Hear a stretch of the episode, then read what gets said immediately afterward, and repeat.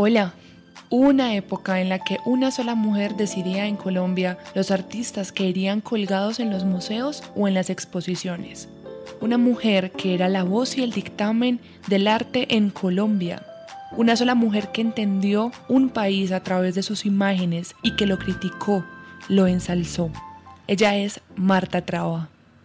Yo soy Camila Willes y bienvenidos a De Memoria, el podcast con el archivo de la HJCK.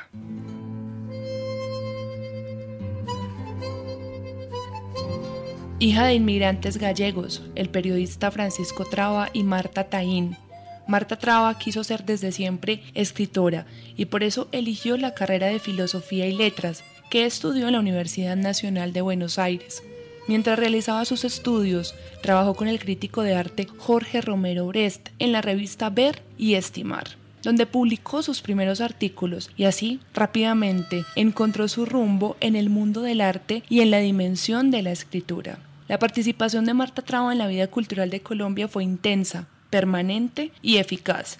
Buena parte de ella se desarrolló acá en nuestros micrófonos, donde emprendió siempre resuelta y combativa una revisión histórica por las artes plásticas en Colombia. Docenas y docenas de cintas magnetofónicas guardan su voz y constituyen el más persuasivo documento sobre la importancia de su labor.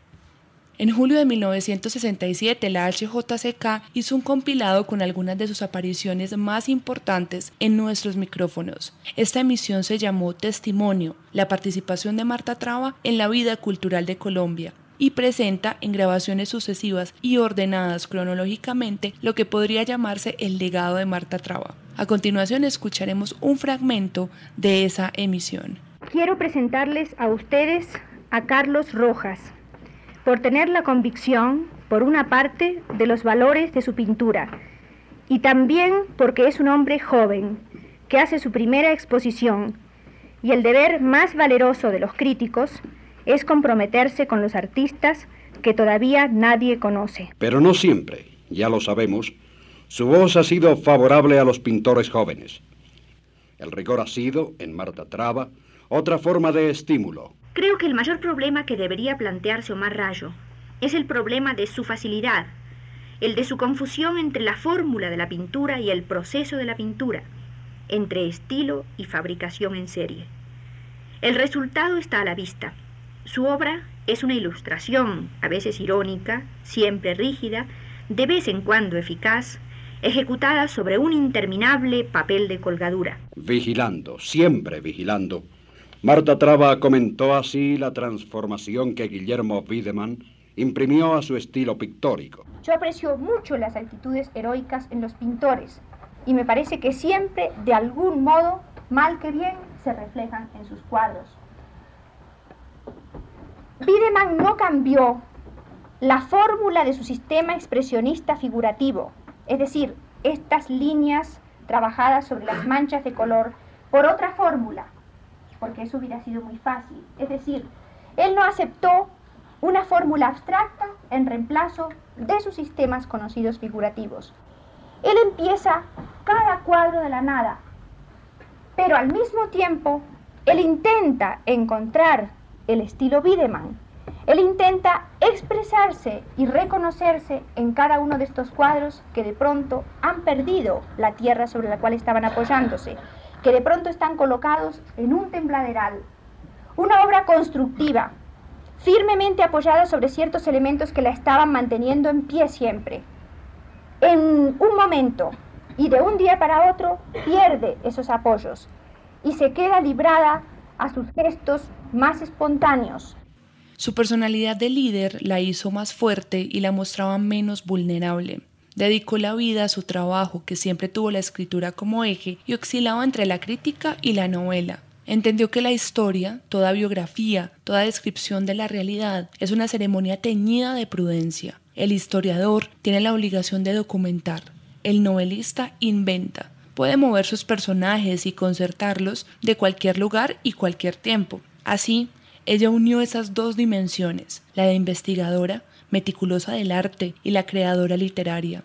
Para ser consecuente con su decisión de conocer el mundo, Marta Traba vivió en Europa de la posguerra. Sobrevivió gracias a la lectura, el debate y el compromiso.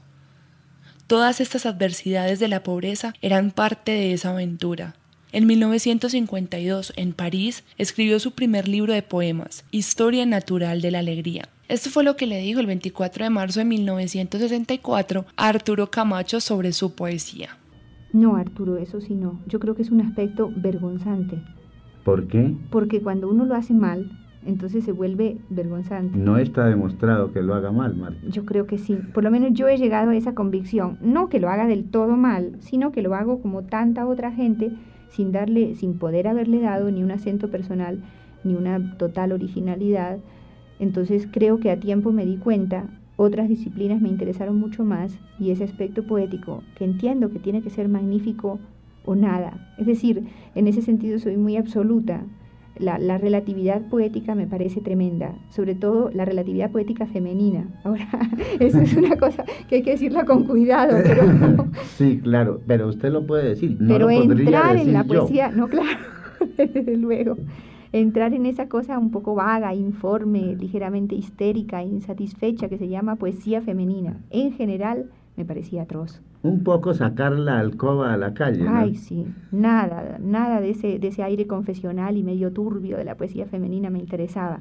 Estoy un poco de acuerdo, pero considero que es usted un poco rigorosa en su autocrítica. Es posible, o tal vez haya ocurrido que en el momento en que empecé a trabajar y a escribir, que fue en Europa, que empecé a hacer poesía, me interesó paralelamente y, y más, cada vez más, la historia del arte, la crítica de arte y me pareció una disciplina más, más seria, que me, me, sentía mucho mejor, me llenaba mucho más mis necesidades de escritor. Por eso me dediqué a esa. Indiscutiblemente, si hubiera necesitado hacer poesía, Arturo, y usted lo sabe mucho mejor que yo, lo hubiera hecho. Las declaraciones de Marta Traba para el presidente Carlos Gerard Restrepo fueron motivo suficiente para expulsarla del país por ser una extranjera que estaba interviniendo en los asuntos del orden nacional le dieron 24 horas para salir y desde ese entonces, desde ese momento, el exilio fue una imagen y un concepto que se incorporó en su vida. De una manera u otra, cada cambio de país fue un estadio en el que se mezcló el sentimiento de abandono con la expulsión. Le quedó la marca, aunque nunca se llevó a cabo la sanción. Hubo un repudio general y el Estado colombiano nunca suministró el dinero para los pasajes de ella y sus dos hijos, Gustavo y Fernando. Era, además, la esposa de un ciudadano colombiano con derecho a ser colombiana. Marta Traba conocía la magnitud de las labores que le otorgaron el peso a su trabajo. Parece innecesario decir que hoy vamos a hablar de Colombia. El público ha excedido todas nuestras anteriores exposiciones y es lógico. En 1899 nace Pedronel Gómez.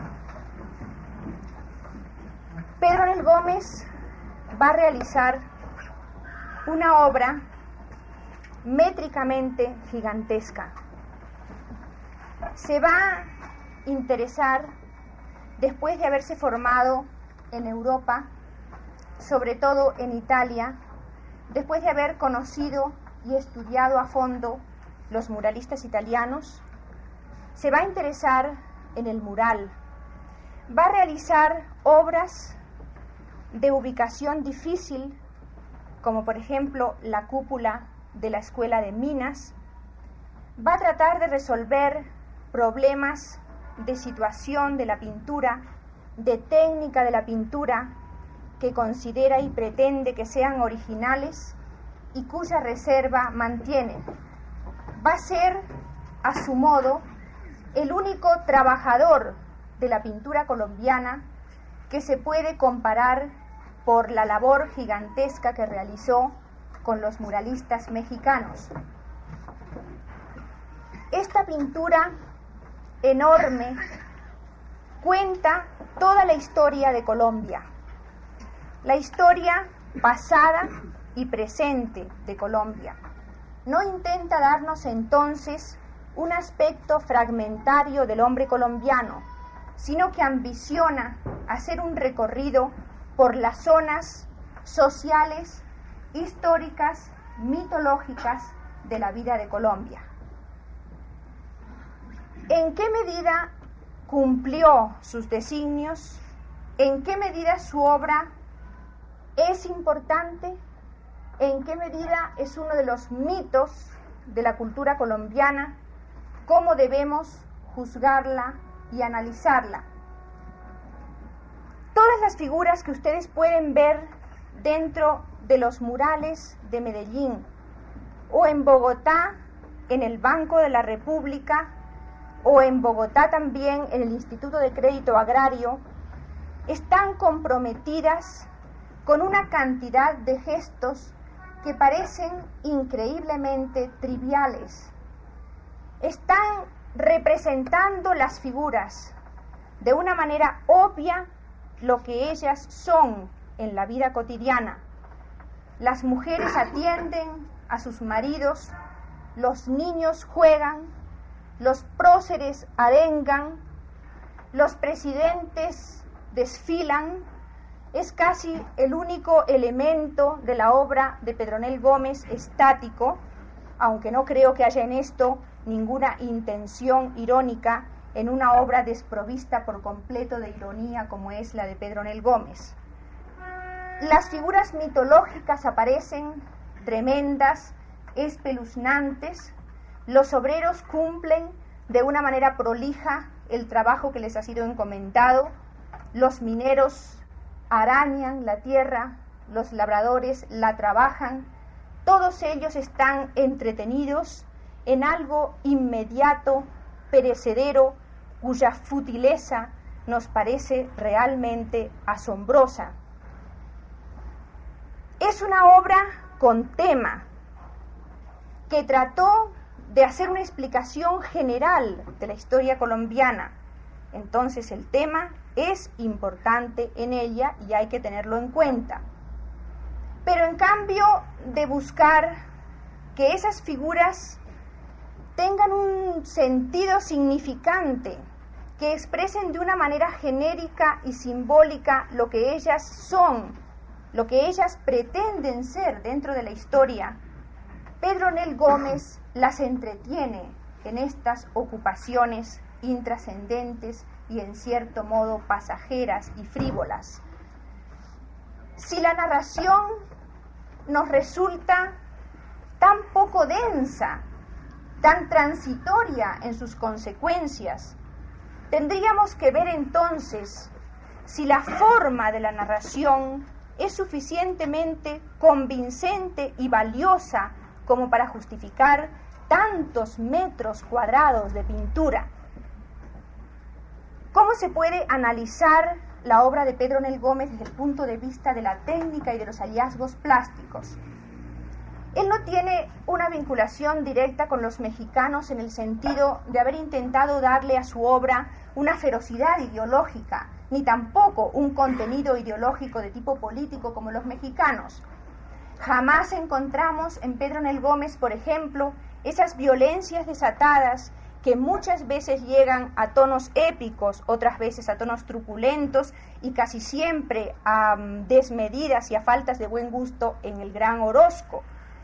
Ni encontramos tampoco la intención social tan nítida y claramente marcada de poner unas clases contra las otras y de establecer una fricción entre las clases sociales como encontramos en Rivera o en Siqueiros. Es una obra entonces, desde el punto de vista temático, desprovista de furores ideológicos. Al contrario, resulta apacible y simplemente narrativa, descriptiva comparada con la de los mexicanos. Además, Pedro Nel Gómez es un hombre formado en disciplinas europeas, en las de los muralistas em, italianos, y él intenta devolverle, en cierto modo, la, la vigencia al gran mural cuatrocentista. Lo consigue, lo busca, sus hallazgos técnicos, sus modos expresivos estéticos justifican este despliegue tan enorme de personajes. Las formas en sí son de una sorprendente también debilidad. No es una debilidad emotiva y deliberada, como puede ser, por ejemplo, ese desmoronarse que muchas veces hemos citado de la pintura expresionista.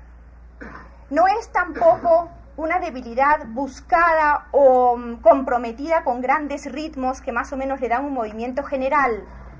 Las formas son débiles, simplemente débiles, tienen grandes defectos de dibujo, se tambalean, están un poco al azar, como llevadas por el viento en cualquier mural donde las encontremos, y ustedes tienen a la mano para estudiar el problema y verificar o negar mis suposiciones aquí mismo el Banco de la República. Si la forma es débil, si no llega a ser nunca significante, si está entretenida en cosas fútiles, si nos resulta pasajera y trivial, será entonces en la composición donde radica el valor estético de Pedro Nel Gómez. ¿Qué vemos en las composiciones? Una anarquía casi total y el mismo sentido de los mexicanos en ciertos murales mexicanos de atropellar las figuras dentro del espacio del mural y de sacarle al mural el mayor partido posible como texto didáctico, como explicación de tal o cual situación.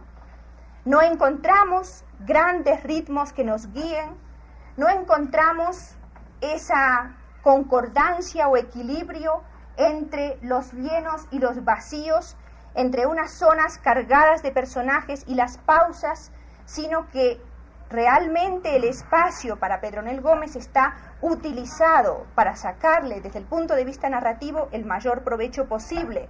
Y no se puede establecer que haya una composición directora de todas estas gentes, figuras y acciones que se desarrollan dentro de sus murales. Si examinamos el color, la pincelada, hay una blandura que siempre es sumamente discutible y me atrevería a decir desagradable, un escurrirse del mural a través del muro, una falta de capacidad del mural para sostener las figuras, para vertebrarlas y darle, darles una estructura firme, interna.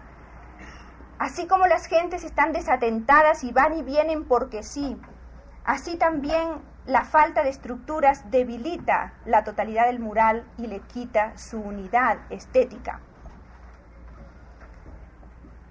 Él intentó darnos en estos murales un mensaje. Si el mensaje fuera eficaz, el mural podría sobrevivir y además sería válido, ¿no es cierto? El mensaje está dirigido en toda la obra de Pedro Nel Gómez a poner de relieve los trabajos y las vicisitudes de las clases menos favorecidas y en ciertos murales también plantea ese tema crucial, grave y cada vez más dramático de Colombia, el tema de la violencia.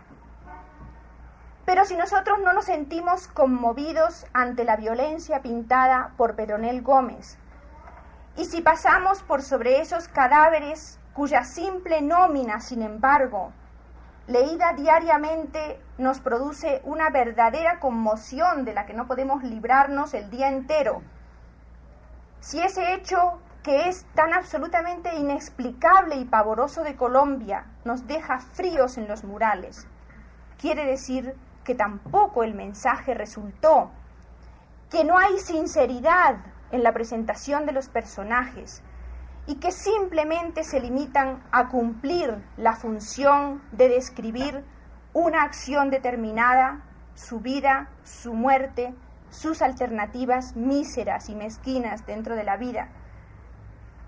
Esa clase social que él intenta relevar, que él intenta exaltar, aparece teñida de una mezquindad entera, es decir, Así como no nos conmueve la muerte de las gentes en los murales, tampoco nos conmueve su vida. Es increíble que un pintor que se forma en la estética renacentista, que es precisamente la estética que de un modo más cabal, completo y casi milagroso exalta la grandeza humana, no haya conseguido darle dimensión de grandeza a sus figuras y las haya reducido a una condición tan transitoria y en el fondo miserable. Traba fue en un momento la encargada de poner y quitar artistas de los estantes más importantes. La papisa de la plástica colombiana le llaman algunos. Su muerte, junto con la de Ángel Rama, ocurrió trágicamente después de haber superado un cáncer que la hizo creer en la vida y sentir próxima a la muerte. Murió en un accidente aéreo cerca del aeropuerto de Barajas, en Madrid, el 27 de noviembre de 1983. Viajaba a Colombia para asistir a un encuentro de cultura hispanoamericana, invitados por el presidente Belisario Betancourt. Creo que casi todas las mujeres tenemos manías así muy orientadas hacia la casa, hacia la limpieza, hacia problemas domésticos que tienen poco interés. Tal vez hobbies, déjeme pensar Arturo. Bueno, yo no sé si será un hobby, o si será una manía, o si será un puro aditamento femenino, y son los sombreros, ¿Qué le parece a usted? Ah, no, me parece estupendamente, hábleme. Pero yo nunca la veo a usted con sombrero. Es que usted no va a conciertos los jueves, que es la única ocasión que hay en Bogotá casi de ponerse sombrero, sobre todo para una persona muy poco social que soy yo, que voy a muy pocos almuerzos, muy pocos entierros y muy pocos casamientos. Total que mi oportunidad de usar sombreros son los conciertos de los jueves, pero eso sí no la pierdo nunca. Por esto, porque en primer lugar tengo sombreros maravillosos. En segundo lugar, porque los sombreros metamorfosean a una persona, la disfrazan, ¿no es cierto? Y, uno, y uno se cansa y se fatiga horriblemente de tener la misma cara, el mismo pelo, el mismo gesto todos los días y el sombrero cambia las personalidades. Claro, indudablemente. ¿Usted se acuerda de Rembrandt, Arturo? ¿Se acuerda cómo Rembrandt vivía ensombrerándose? Ensombrerando a Elena Furman. a ella, a él. Lo cual, además de pintar el sombrero, le costaba su dinero. claro. O a lo mejor se lo hacía ella misma. Pues a mí me gusta usarlos porque me parece que cambia uno, que es divertido, que es como disfrazarse un poco. Me gusta hacerlos. Me encanta hacer sombreros. Ah, eso sí que es interesante. Eso es un auténtico ¿Eso es hobby. Claro. Puede ser. Si yo vivo recolectando sombreros en todas partes.